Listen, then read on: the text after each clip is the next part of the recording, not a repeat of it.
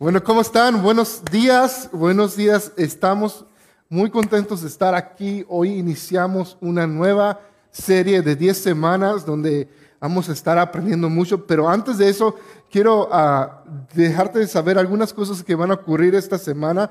Ah, tenemos oración esta semana de 6 a 7 de la, de la, de la tarde y vamos a estar orando juntos. Uh, Cristian y el equipo de, de oración van a estar Ah, dirigiéndonos y vamos a estar orando. Ah, es un tiempo que realmente apartamos para estar aquí y, simplemente eh, desconectarnos de la casa. Yo sé que puedes orar en la casa, ¿ok? Pero ven a la oración, ven a la oración porque la iglesia inició al orar juntos, no orar en casas separadas. Ok, so iban a una casa y pues en este caso es nuestra casa de Istar y vamos a orar juntos, vamos a orar y pedir a Dios que se mueva a través de su iglesia y es bien importante orar juntos como iglesia. Ah, y luego tenemos uh, grupos de vida este fin de semana, el viernes a las 7. Si no estás en un grupo de vida, eh, puedes enviar un mensaje a ese grupo.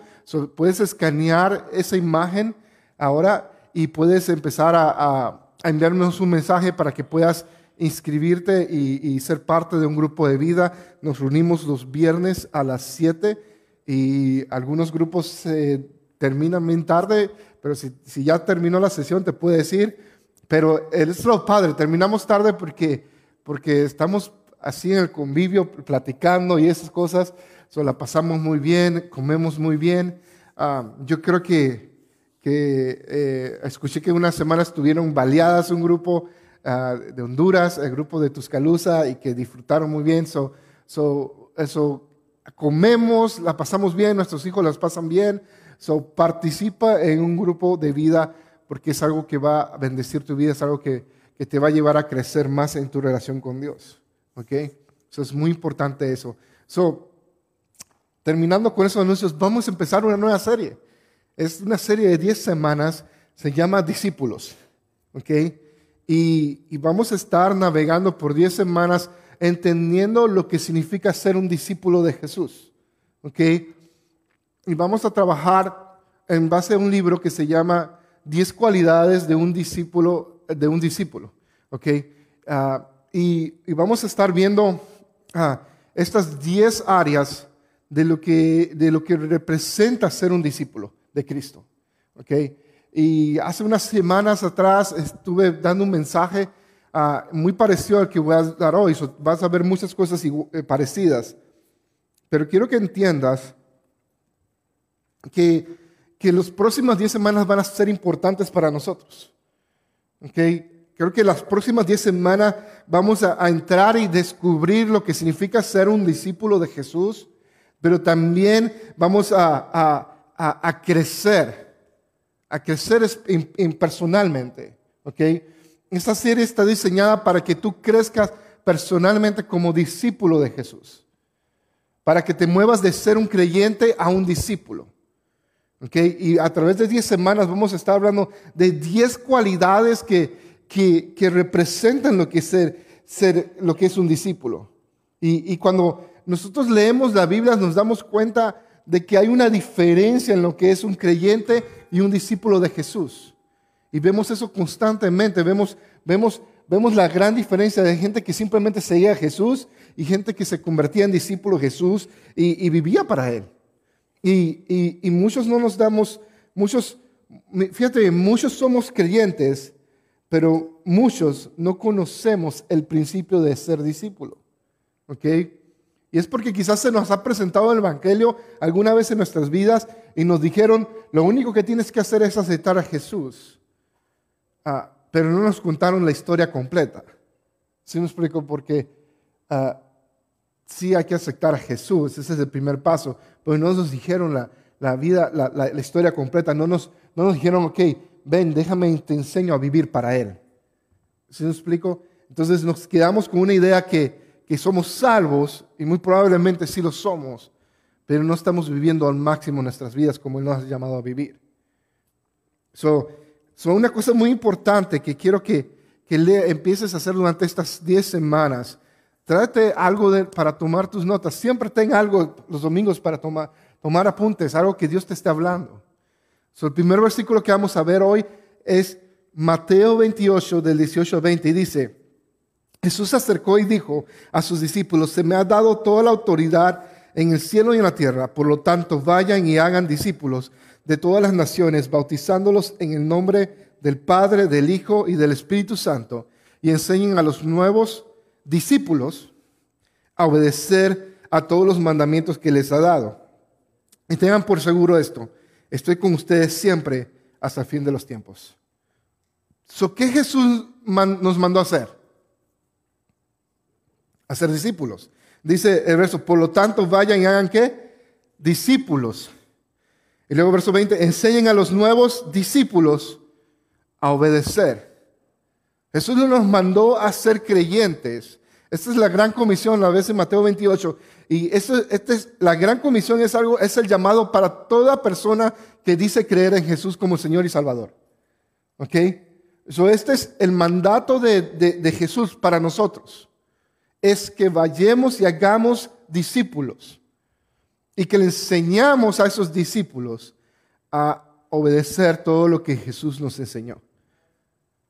Entonces, ese es nuestro deber. Nuestro deber es hacer discípulos, en convertirnos en discípulos. No solamente ser ah, gente que está de acuerdo con, lo que, con las enseñanzas de Jesús, está de acuerdo con la salvación.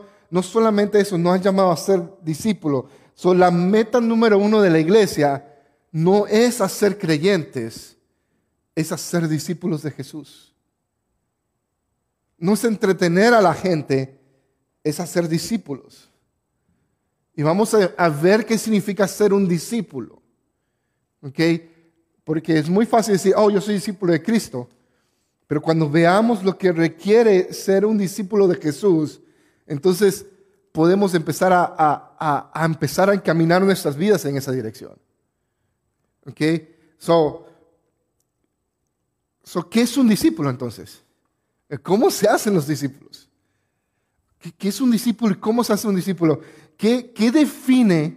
¿Qué son las características que define a un discípulo? Y, a través de esta serie vamos a ver esas 10 cualidades que creemos que son cualidades que definen o marcan a un discípulo. Esta serie, como te dije, está diseñada para que crezcamos personalmente. Y, hay diferencias entre creyentes y discípulos. Y hace unas semanas atrás vimos esas diferencias. Déjame recordártelas.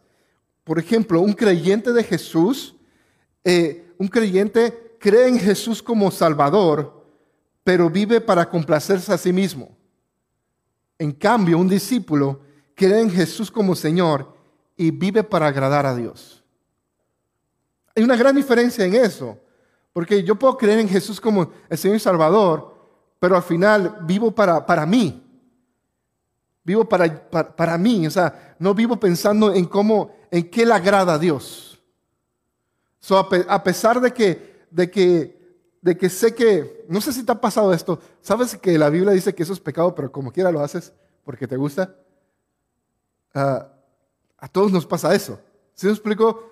Entonces, un creyente vive para él, para complacerse así, no para agradar a Dios. Un discípulo vive y piensa, ¿sabes qué? Yo creo que Estoy seguro que eso no le agrada a Dios eh, para mí. So, me voy a abstener de eso.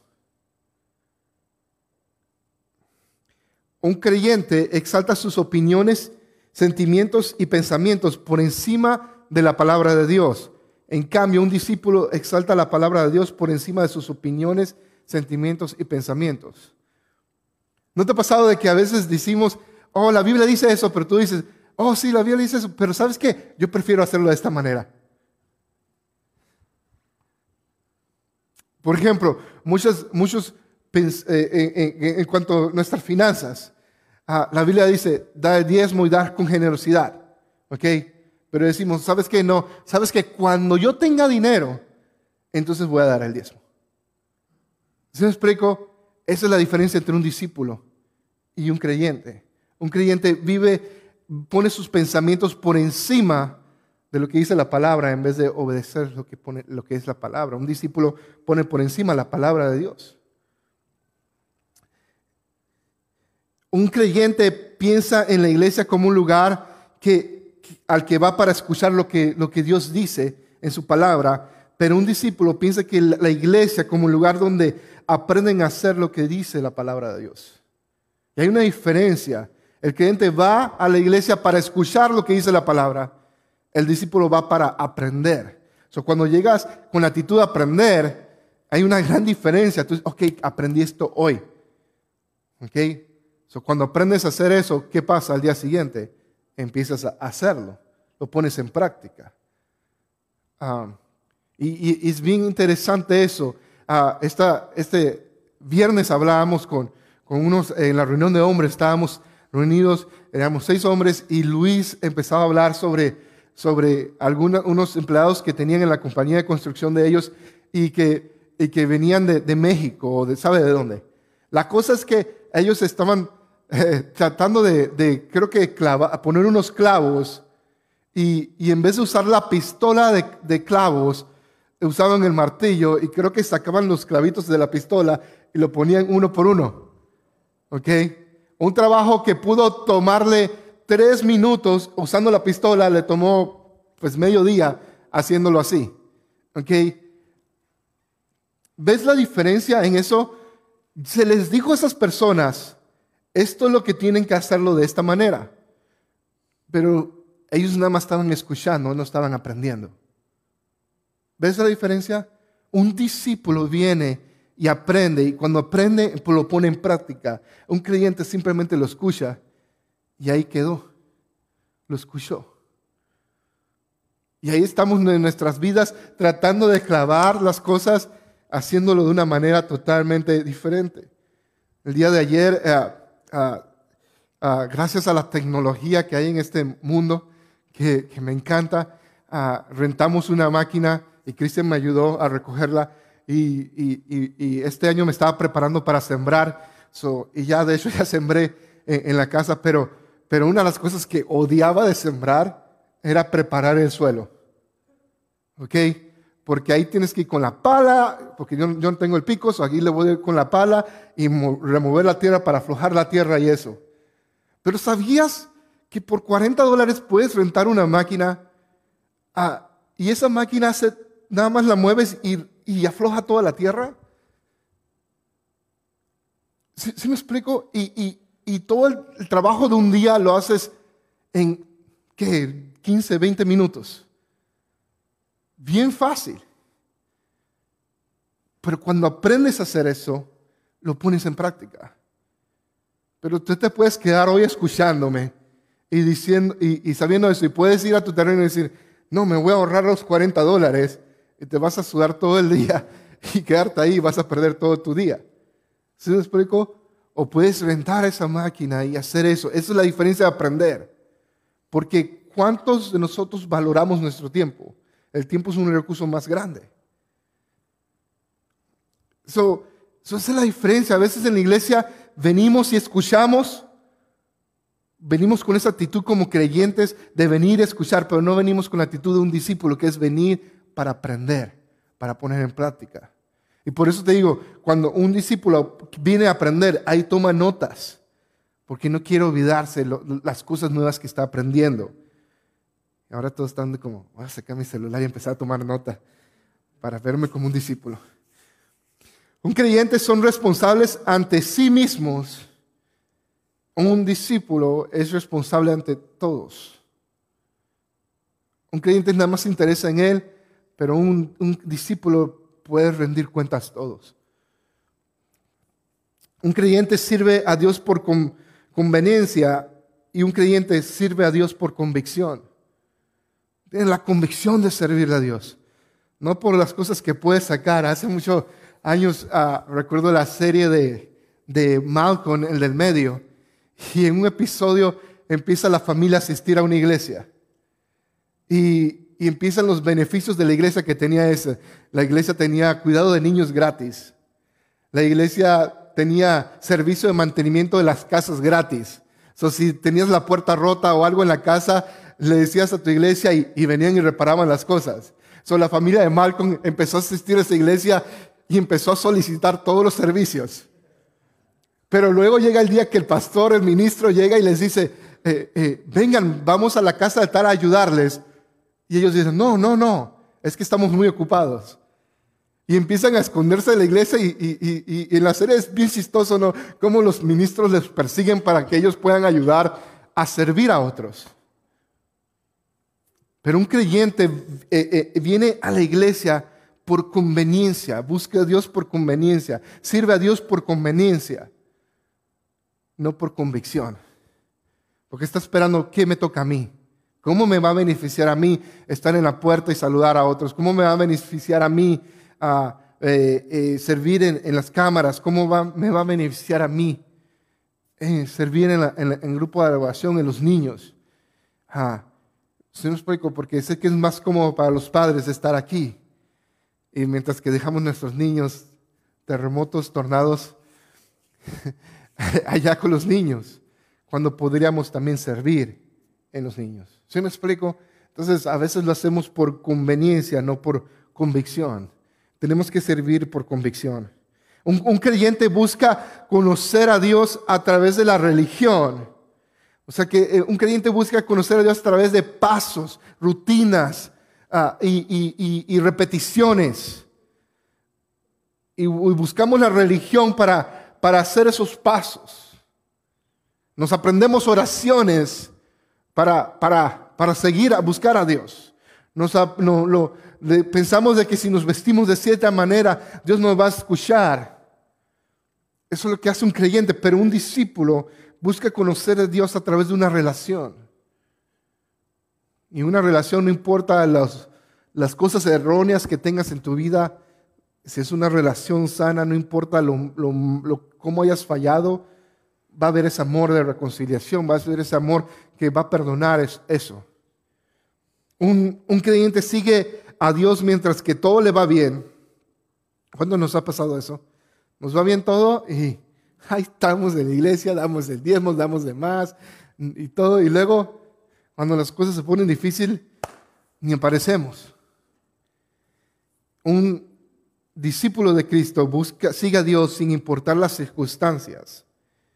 Un creyente elige su propio camino y pide que Dios lo bendiga, pero un discípulo le pide a Dios que elija el camino y él sigue su dirección. Un creyente está lleno de orgullo y, y están, están haciendo todo buscando su propio bien. Un discípulo está lleno de gratitud y entiende que el amor de Dios nunca falla. Un creyente sigue el ejemplo del mundo en, buscar las cosas más altas, pero un discípulo sigue ejemplo de Jesús en buscar las cosas en la presencia, en los pies de Jesús. El que será el primero será el último el que sirve a otros.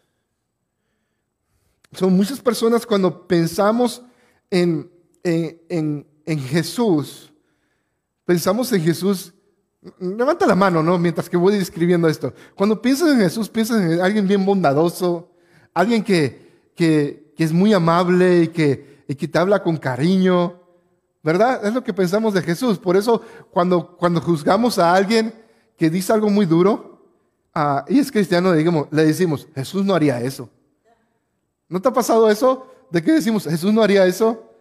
Y es porque tenemos una imagen correcta, o no sé si, si, si como que inconscientemente queremos a, no, no, no ver esa imagen de, de quién es realmente Jesús y, nos ponemos así como que, como que ignoramos ciertos pasajes de la Biblia donde realmente Jesús habla muy duro a otros. Ah, y vamos a leer, de hecho, un pasaje donde Jesús habla muy fuerte. O, más que muy fuerte, ah, dice cosas que son, retan mucho nuestras vidas. Y, se nos hace difícil como de, digerir estas, esas palabras de Jesús. Y está en Lucas 14, verso 25 al 33, dice, una gran, y, mira bien, piensa esto, antes, este es Lucas 14, 25. Ah, so, antes de este pasaje, eh, había ocurrido el milagro de los peces y los panes.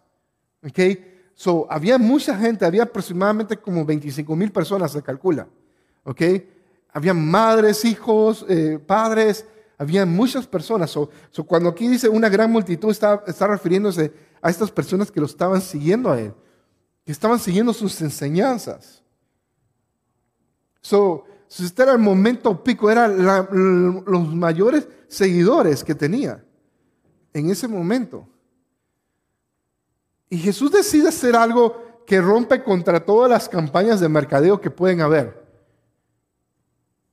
Y él empieza a decir lo que realmente cuesta seguirlo a él. Y muchas, muchas personas dejan de seguirlo después de estas palabras. Mira lo que dice. Una gran multitud seguía a Jesús y se dio, se dio vuelta y les dijo, si quieres ser mi discípulo, debes aborrecer a los demás a tu padre, a tu madre, esposa e hijos,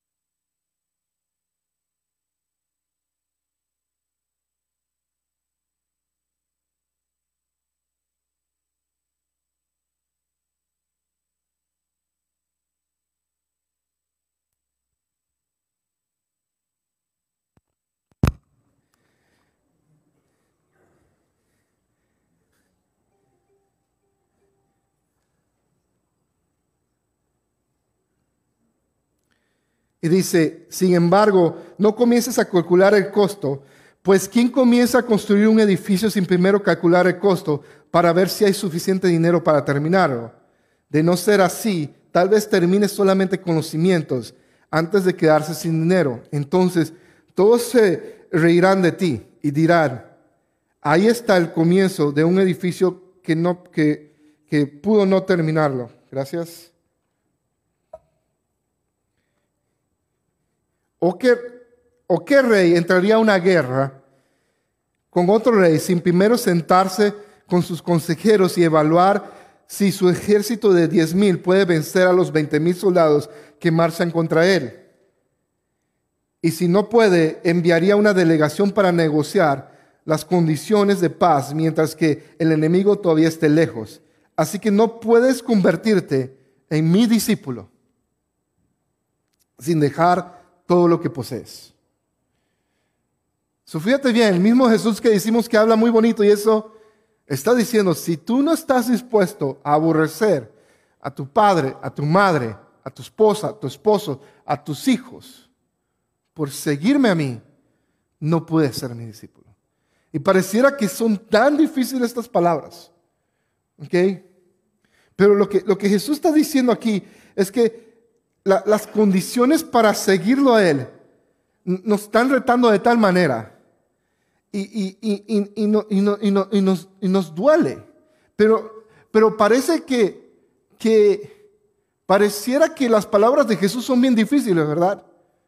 Cuando decimos, si no estás dispuesto a aborrecer a tu padre o tu madre, no puedes seguirme. Suena difícil eso, ¿verdad? ¿Qué, ¿Qué, tal si la frase esta, tu esposa, tu esposo, si no los aborreces, Suena duro, ¿verdad? Padres, ¿y qué tal esta, esta frase? Si no estás dispuesto a aborrecer a tus hijos, no puedes seguirme.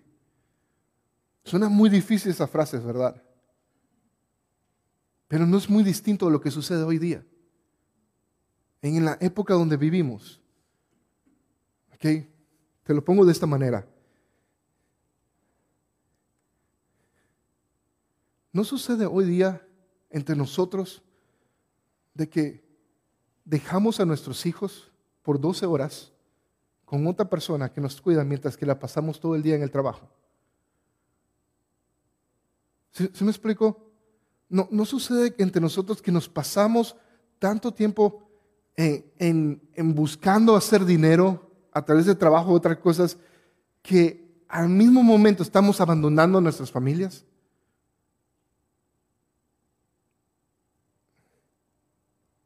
Por según nosotros dar un mejor futuro. nuestra sociedad no está muy, muy lejos de estas cosas que pedía Jesús. De hecho, las practicamos nosotros de cierta manera. Y pasamos horas y horas y días eh, eh, lejos de nuestras familias por hacer dinero. Incluso en este país muchos dejamos nuestros familiares para venir aquí. Y se nos hace, pero cuando, cuando leemos estos pasajes, por alguna razón se nos hace difícil entender y, verlo y decir, men, lo que está pidiendo Jesús es difícil. Cuando algunos de nosotros y quizás muchos de nosotros estamos haciendo lo mismo, pero, pero porque queremos dinero. ¿Sí me explico? las palabras de Jesús, aunque suenen difíciles, no son muy distintos de lo que nosotros vivimos y practicamos hoy día. Y, quiero que entiendas esto, ¿no? Eh, eh, eh, cuando Jesús dice que tienes que aborrecer a tu padre, a tu madre, en, en, unos momentos te voy a explicar exactamente qué es lo que quiere decir Jesús con eso. Pero quiero que entiendas esto. Vamos a hablar de la primera cualidad, que es la que vamos a tocar hoy, de un discípulo, es que un discípulo es apasionadamente comprometido con Jesús. Es la primera cualidad. ¿Y qué significa ser apasionadamente comprometido con, Jesús? Pues pasión, habla de pasión. Y la pasión es un sentimiento fuerte, extravagante hacia algo o una emoción que te motiva más allá de la vida promedio. Por ejemplo, hay gente, ustedes lo han visto en esta ciudad, hay gente que son bien apasionados por el equipo de Alabama. que Y esta mañana Nada más yo de broma algo dije sobre, sobre Honduras y saltó Jaime así sobre fútbol y diciéndole, no, nosotros les vamos a ganar a México y que pierda México. Y dice, tienen que aprender. Y, créeme, que es el sentimiento de todo centroamericano. Le tenemos que ganar a México y que le duela. ¿Ok? Pero esa es la pasión. Cuando nos apasiona algo, eh, o, la comida, y nos apasiona nuestra comida y esas cosas. Pero piensa en esas cosas que te apasionan, ya sea el trabajo, el dinero, los deportes, hijos, Dios. Siempre hay algo que, que nos lleva más. Y, lo que te digo, un discípulo es alguien que va, que es apasionadamente comprometido con Dios. Esa es una, la primera cualidad. Es alguien apasionadamente comprometido con Dios.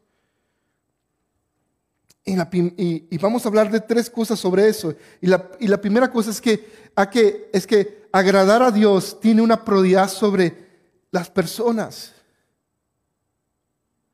Para un discípulo sea apasionadamente comprometido con Dios, debe entender que lo primero es que para agradar a Dios tienes que, tienes que tener una prioridad Dios tiene la prioridad sobre otras personas.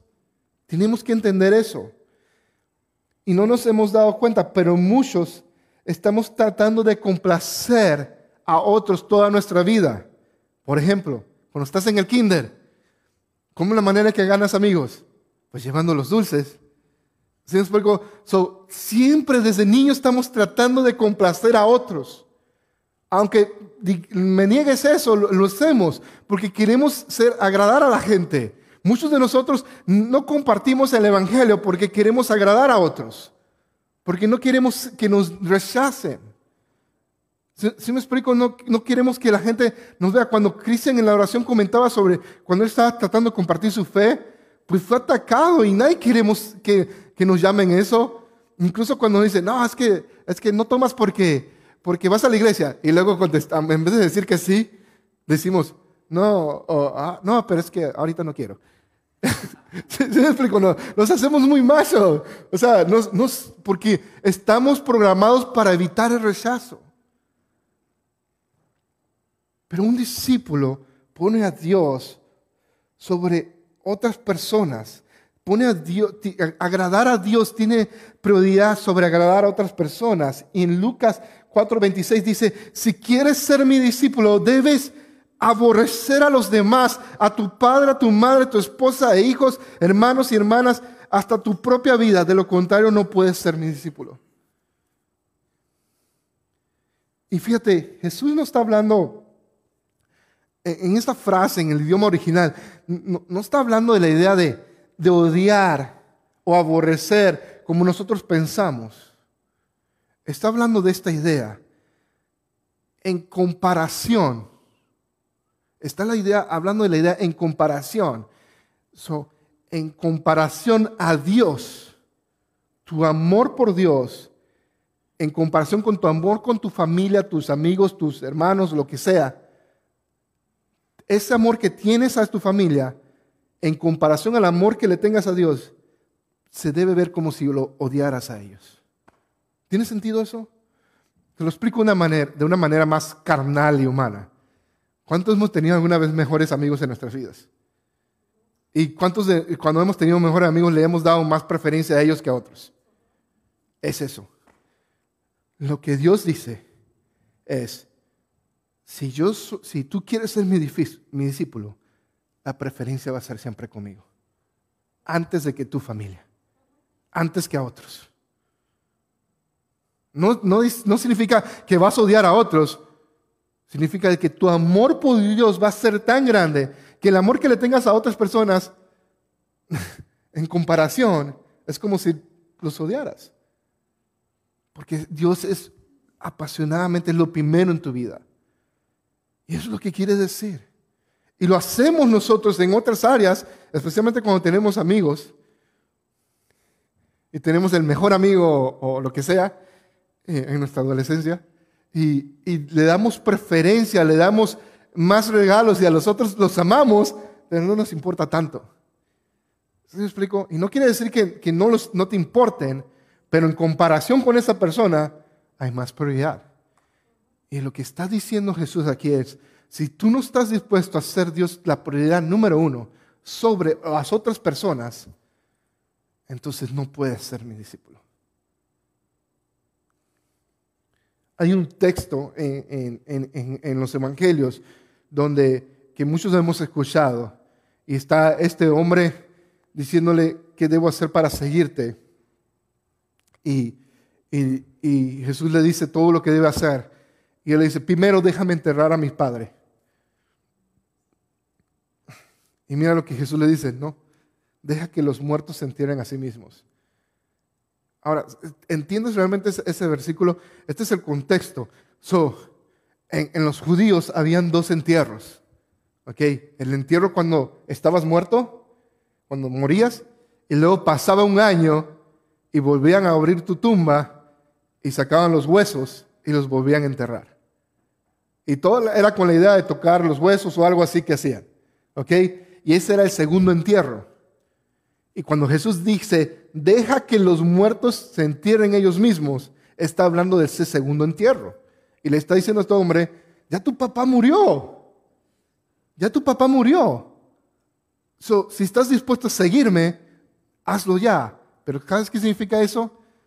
Si ese hombre esperaba ese año y lo volvía a enterrar a su padre, entonces ya era derecho de él toda la herencia. ¿Se me explico? So, había algo que estaba esperando tenía, quería cumplir con eso. So, te pregunto, ¿quieres ser su discípulo? ¿Estás dispuesto a, a ponerlo a él como una prioridad sobre otras personas? Esa es una de las cualidades de un discípulo. Segundo, síguelo sin importar el costo. Lucas 14, 27 dice, además si no cargas tu cruz y me sigues, no puedes ser mis discípulos. Lucas 14, 33 dice, así que no puedes convertirte en mi discípulo sin dejar todo lo que posees. Sin dejar todo lo que posees. Mateo 19, 29 dice, y todo que haya dejado casa o hermanos o hermanas, padre, madre o, o hijos o bienes por causa mía, recibirá cien veces más a cambio y heredará la vida eterna. ¿Estás dispuesto a eso? ¿A recibir cien veces más a cambio y heredar la vida eterna? A, entender de que hay un costo. El seguirlo va a tomar, va, a haber un costo. ¿Pero estás dispuesto a, tomar ese costo por seguirlo a Él? ¿Vale la pena seguir a Jesús? Porque, porque es, una situación que enfrentamos todos los días, ¿no? Cuando vas a comprar esa nueva televisión o ese nuevo teléfono, empiezas a, a medir el costo. ¿Vale la pena gastar esos mil dólares por ese iPhone?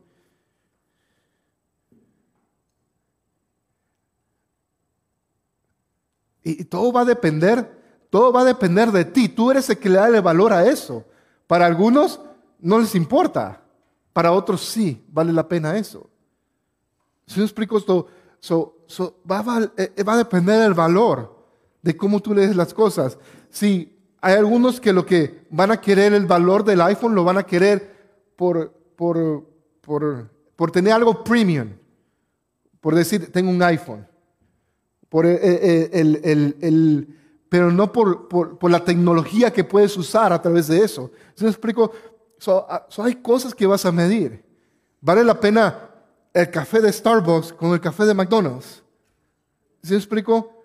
Son, son cosas que vas a tú a medir el costo. So te pregunto, ¿vale la pena, Jesús, seguirlo a Él? ¿Vale la pena sin importar el costo? Porque el costo va a ser de que Él sea lo primero en tu vida.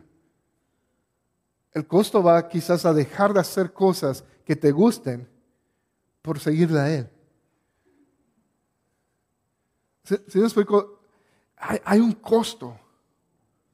Ah, hay opciones que tú tienes que medir y decidir si quieres e, eso o no lo quieres. Por ejemplo, cuando, cuando alguien me pregunta, quiero comprar una computadora. Y me dice, estoy pensando en una, en una Mac, ¿ok? En una, una Apple, una computadora Apple, una Mac. Y me dice, quiero la MacBook Pro.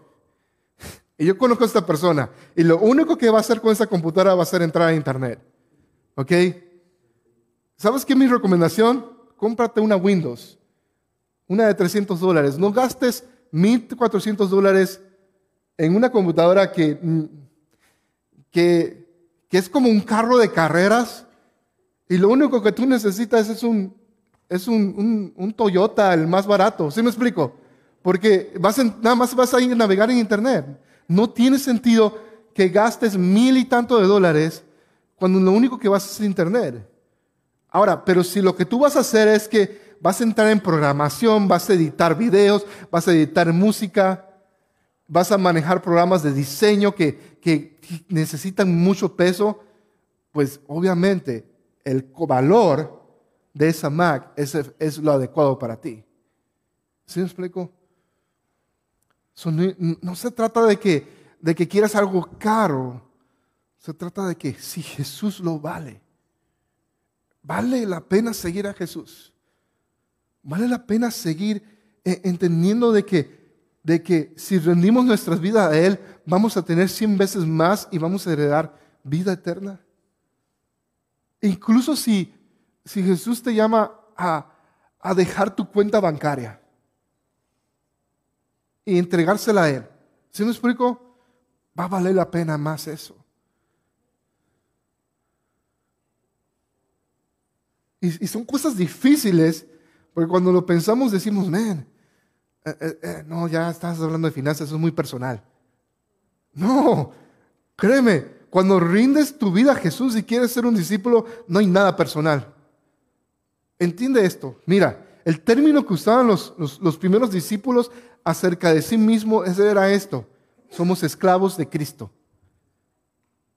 So, vienes de, de tener derechos a de ser esclavo del pecado a ser esclavo de Cristo y adquieres muchos derechos como hijo de Dios ahora, pero entiendes de que estás para servirle a Él y vivir para Él. Y ahora todo lo demás no tiene importancia en comparación con el vivir para Él. hay un costo.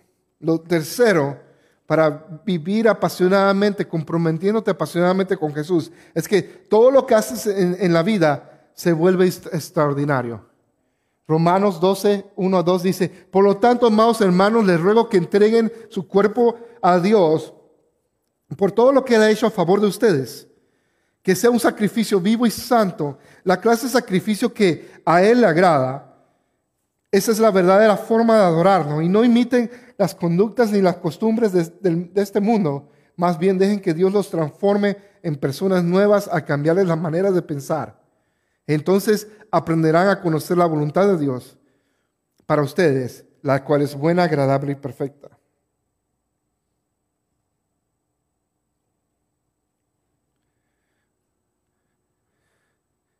tenemos que vivir para Dios y todo lo que pase en nuestras vidas se va a convertir en extraordinario, algo grande. Cuando vivimos para Él, todo es extraordinario. Yo nunca me olvido ah, de niño, yo tuve muchos problemas de niño, de, tenía o, tengo dislexia, entonces también no podía como hablar bien. So, de niño me llevaban a terapias para, de lenguaje ah, y me hacían exámenes de esos psicológicos y me decían de que eh, esos exámenes que te decían qué puedes hacer en el futuro y todas esas cosas. Y recuerdo que después de hacer unos exámenes de eso, mi papá se acerca y me dice, mira, vas a poder ser un buen mecánico, vas a poder ser alguien bueno con las manos. Porque según el, el, examen de coeficiente o intelectual o las cosas que, que, que, que hice, pues decían que pues, mis, mi mayor aspiración debe ser algo que yo pueda hacer con mis, con mis manos como que no puedo ir a algo intelectual. Y, no se me olvida eso, no porque me ofendió, porque yo creo que me emocioné en ese momento. Dije, ah, pues sí, voy a, hacer, voy a ir al Army o algo así, era lo que le decía a mi papá. Ah, y, me quedaba, pero me quedo pensando, el momento que yo recibí a Jesús en mi vida, a los 15 años, mis aspiraciones totalmente cambiaron. Y, fueron aspiraciones que la gente constantemente decía, esto no lo puedes hacer. Yo no, yo no era un buen estudiante en la escuela, era un estudiante promedio, raspando el promedio. A mí no me interesaba la escuela. Si me explico, no me interesaba la escuela. Y aún más de cristiano, menos me interesó. Porque cuando ya yo recibí a Jesús y entendí lo que, Dios, lo que yo quería hacer con mi vida para Él, yo quería, ya yo quería, yo desde los 15 años estaba listo para dejar la escuela y ir a un instituto bíblico.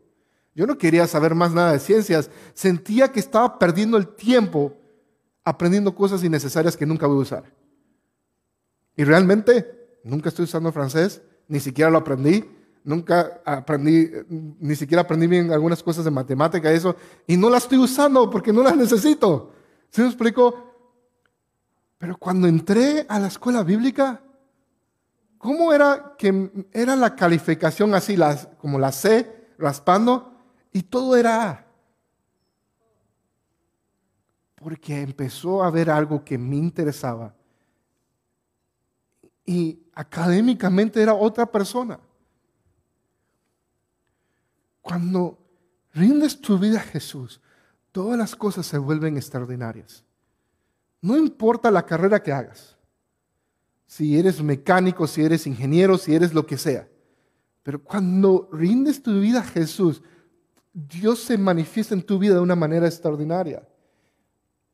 Y todo lo que haces en la vida se vuelve extraordinario. Todo lo que haces en la vida se vuelve con propósito para impactar a alguien. No importa si limpias una casa, puede impactar la vida de otra persona. Todo lo que haces se cambia el sentido. So, tenemos que entender eso. Aceptar lo que Dios hace por ti es lo mejor que puedes hacer. Aceptar lo que Dios hace por ti es lo que mejor que puedes hacer. Dios va a abrir puertas a tu vida. No te adaptes a la cultura de este mundo para encajar a ella. Acepta lo que Dios puede hacer a través de tu vida. necesitamos reconocer firmemente lo que, lo que Dios puede hacer a través de nuestras vidas. Primera Pedro 2, 9 al 10 dice, pero ustedes no son así, porque son pueblo elegidos, son sacerdotes del rey, una nación santa posesión exclusiva de Dios. Por eso pueden mostrar a otros la bondad de Dios, pues Él los ha llamado a salir de la oscuridad y entrar a una luz maravillosa. Y antes no tenían identidad como pueblo. Ahora son pueblo de Dios y antes no recibieron misericordia y ahora han recibido la misericordia de Dios. ¿Comprendes eso? Eres un pueblo adquirido por Dios. Eres, eres sacerdote de rey. Eres nación santa. Y mira esta frase. Eres posesión exclusiva de Dios. Eres posesión exclusiva de Dios. ¿Entiendes eso? Imagínate si te gusta el fútbol y tú tienes la única playera de Messi que queda en el mundo. Firmada por él, sudada por él y, y todo. Posesión exclusiva, nadie más. ¿Se explico? Eres posesión exclusiva, no hay nadie más como tú. Y le perteneces a Él. ¿Y sabes qué? Tu valor está marcado porque está en manos de Él. Tu valor está en lo que Él decide darte.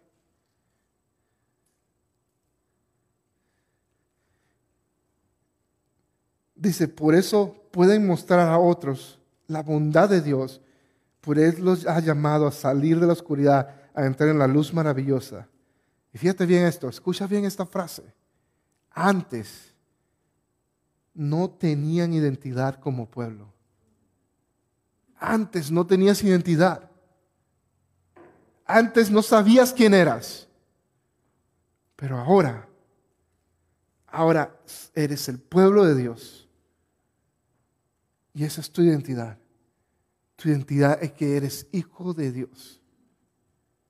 Eres amado, aceptado y valorado por Él. Y podemos vivir apasionadamente comprometidos con Él. Él nos llama a eso. Y sí, suena difícil. Porque aún así, aunque te lo explique de mil maneras, te explique la idea. Oh, es que, es que lo que está diciendo Jesús ahí realmente es que lo pongas a Él primero y que el amor que tengas a él, por Él es más grande que el amor que tienes por tus padres, por tus hijos y tu familia. Aún decir eso es difícil. Aún con la explicación. ¿Sabes por qué? Porque te das cuenta de que mi amor por Él todavía no es así. Entonces la pregunta es, ¿cómo empiezo a amar a Dios así? ¿Cómo empiezo a vivir y, vivir como un discípulo apasionado por Él y no como un creyente. ¿Cómo muevo mi vida de este lugar con Dios a acá, a más? Va a haber un costo. Ese es el asunto. No hay otra forma. No hay otra forma. Nos va a costar. Nos va a costar tomar la decisión de ponerlo a él primero.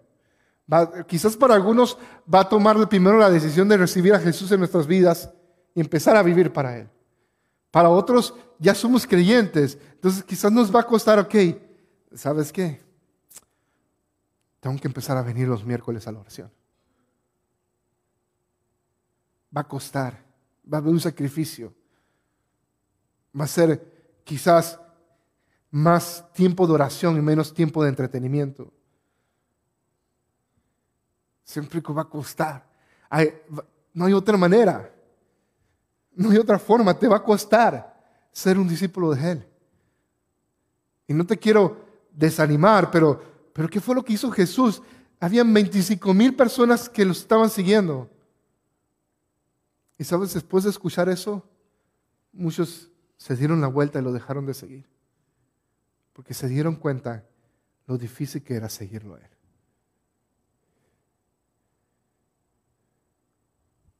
¿Y sabes qué hizo Jesús? No se enojó con ellos. No se enojó con ellos. Los esperó. les dio la oportunidad que ellos pensaran y tomaran sus decisiones. Pero tienes que tomar esa decisión. Y sabes que nadie la va a poder hacer por ti. Pero la pregunta es esta. ¿Vale la pena, vale el costo de todo lo que puedas sacar de, de Él, de Dios? ¿Vale la pena ese costo? Hace unos días compré un nuevo teléfono, un nuevo iPhone, y, estaba decidiendo cuál debo comprar. Y está el iPhone, el nuevo, el 13, el 13 Pro, y luego estaba el 13 y el 13 mini. cuando yo enfrenté esa decisión me puse a ver las especificaciones de cada uno de esos teléfonos porque me gusta la tecnología y es lo que veo. Y dije, man, el iPhone 13 Pro está muy bueno, pero si quieres hacer fotografía, videos y esas cosas, de ahí no te sirve para más nada.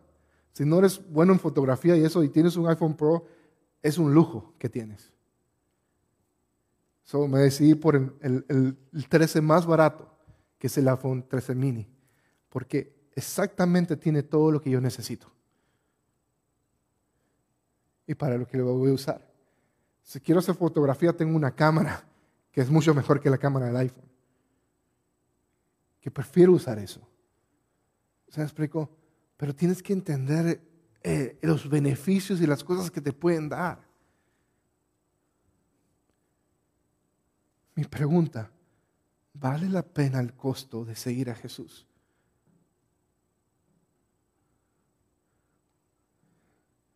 Porque si vale la pena, de la misma manera que compramos teléfonos que no necesitamos y, ponemos todo nuestro dinero en cosas así tan, tan tontas, ah, de la misma manera que hacemos eso, entonces deberíamos pensar y decir, ok Dios, tú vales mucho más que eso.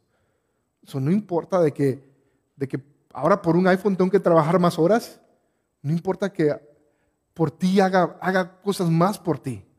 ¿Sí me explico? Porque cuando valoramos algo así, decimos, no, pues es que le meto más horas todos los días y ya puedo pagar este teléfono. Le meto más horas y puedo pagar esta troca, este carro. ¿Sí, me explico? Lo, pensamos así. ¿Por qué no ponemos ese procesamiento, ese, ese, procesamiento de pensar en, el valor que trae Jesús a nuestras vidas? Y pensamos, vale lo suficiente en que yo pueda empezar a venir a, las oraciones y orar junto con mi familia la fe, en que, en que, en que sin importar el costo, lo sigo a Él, en que sin importar el rechazo, hablo a otros de Él.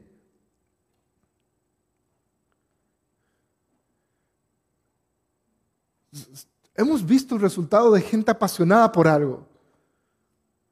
¿No, ¿No se dieron cuenta de lo que sucedió ayer en el juego de fútbol? es, la pasión que tenían por un tonto juego. ¿Se me explico? ¿Cómo podemos convertir y vivir apasionados por Dios al punto de que esos corazones vacíos que están detrás de nosotros sean llenos? ¿Cómo podemos vivir apasionados por Dios de que de que nuestra familia, nuestra, en nuestro hogar, Jesús sea el centro. Que podamos seguirlo a Él sin pensar. ¿Así me explico? Se puede hacer, pero hay un costo. Y yo no lo puedo hacer por ti. Me gustaría que, que fuera algo que yo digo, vamos a pasar al frente yo oro por ti y ya se arregla. Pero no se arregla así. Tienes que tener esa convicción en tu corazón y decir, Jesús, aquí estoy. Y te lo entrego todo. ¿Que si es posible? Claro que sí es posible. Yo creo esto. Creo que muchos de nosotros vivimos apasionados por Él en algunas áreas de nuestras vidas, pero no en todas. ¿Y sabes por qué lo creo de esa manera? Porque así es me examiné yo. Hay cosas que todavía no, le digo que no, le digo que no a Él. Y que tengo que empezar a decirle sí a Él.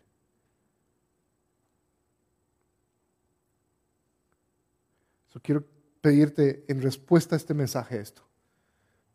Si Dios te ha hablado hoy a través de este mensaje, quiero que hagas estas dos cosas. Quiero pedirte que te pongas en pie y quiero que ores y le digas, Dios, aquí estoy. Quiero hacerlo. Quiero darlo todo por ti. Y sé que me va a costar. Y hazlo y pídele ayuda al Espíritu Santo. Y luego le dices, Dios, Espíritu Santo, ayúdame a pagar el precio. Porque esto es una cosa de que simplemente te tienes que aventar y hacerlo. Aviéntate y hazlo. No es algo que, si lo piensas mucho, te vas a quedar ahí pensándolo. Ni siquiera vas a decir que no ni sí. Esto es una cosa que tienes que aventarte y hacerlo. So, Déjame orar por ti mientras que oro por ti. Si esto tiene sentido para ti, ora junto conmigo. Padre, tú conoces nuestros corazones, Señor, conoces el anhelo y el deseo de nuestro corazón, Dios. Estamos aquí esta mañana en respuesta a tu palabra, Dios. Queremos entregarlo todo por ti, queremos derramar todas nuestras vidas por ti, Señor, y nuestros corazones. So, Espíritu Santo, te pedimos ayuda, porque sabemos de que hay áreas en que te hemos entregado todo y hay áreas en que aún no te hemos entregado todo. So, como dice tu palabra en Salmo 139, examina, oh Dios, mi corazón. Y si encuentras algo que no está de acuerdo a tu voluntad, llévanos al camino correcto. Queremos vivir para ti, Jesús. No queremos ser espectadores, sino queremos ser tus discípulos. enséñanos a vivir apasionadamente por ti, Señor.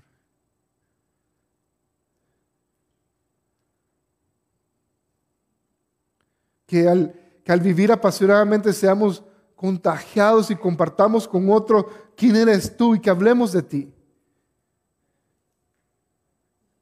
Oh, Padre, si amamos a nuestros familiares, a nuestras esposas, esposos, novios, novias, amigos, más que a ti, Señor, perdónanos. Enséñanos a, a poner nuestro corazón en el lugar correcto, porque te deseamos más a ti que a, cualquier persona en la vida. Te deseamos más a ti, Dios. llévanos a ese lugar, a poder vivir apasionadamente por ti y ser un discípulo tuyo. Te amamos, Jesús. Y te damos gracias. Amén. Puedes tomar asiento. Cuando tienes pasión por algo, lo compartes. ¿Ok? Lo vistes. ¿Ok?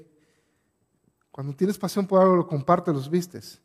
Por ejemplo, ahorita, en este preciso momento, ¿ok? Son las 11 y 37 de la mañana. ¿Ok? A medida que yo estoy predicando, estoy pensando, ¿cómo le está yendo a la Juventus? Sí. ¿Sí me explico? Porque, porque estamos apasionados por algo. Y, estamos así. Si, si, le vas a un equipo o algo, saliendo de aquí vas a revisar el resultado.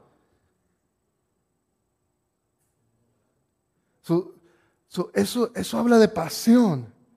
¿Sí me explico? Las mamás que están aquí están pensando, ¿cómo están mis niños en las clases?